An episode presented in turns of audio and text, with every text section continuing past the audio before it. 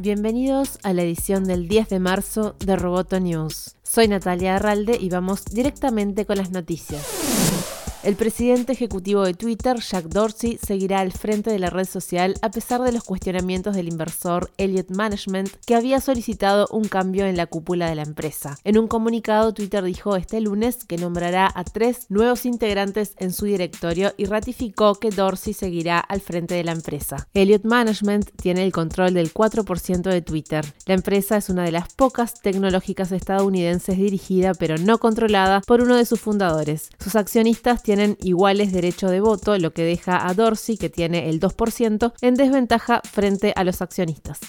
Las ventas de iPhone cayeron un 60% en China debido al coronavirus. Esto representa medio millón de dispositivos menos comercializados en el territorio asiático, uno de los mercados principales de la firma. Concretamente, según Reuters, la tecnológica californiana habría colocado en China 494.000 unidades del smartphone de la marca, descendiendo de los 1.27 millones registrados en el mismo periodo del año anterior.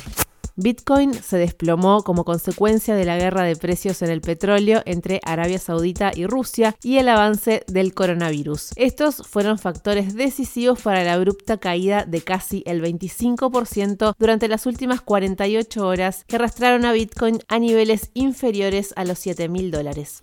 Quibi asegura que está siendo acusado injustamente de infringir una patente en el servicio de streaming de video de formato corto que planea lanzar el 6 de abril. Interlude envió una carta a Quibi el 28 de enero exigiéndole que pare inmediatamente el uso de su tecnología Turnstile que determina la orientación del teléfono de un usuario y cambia sin problemas el contenido. Quibi respondió que no infringe la patente y que no robó secretos comerciales ni código fuente como señal la compañía dice que creó la tecnología de forma independiente.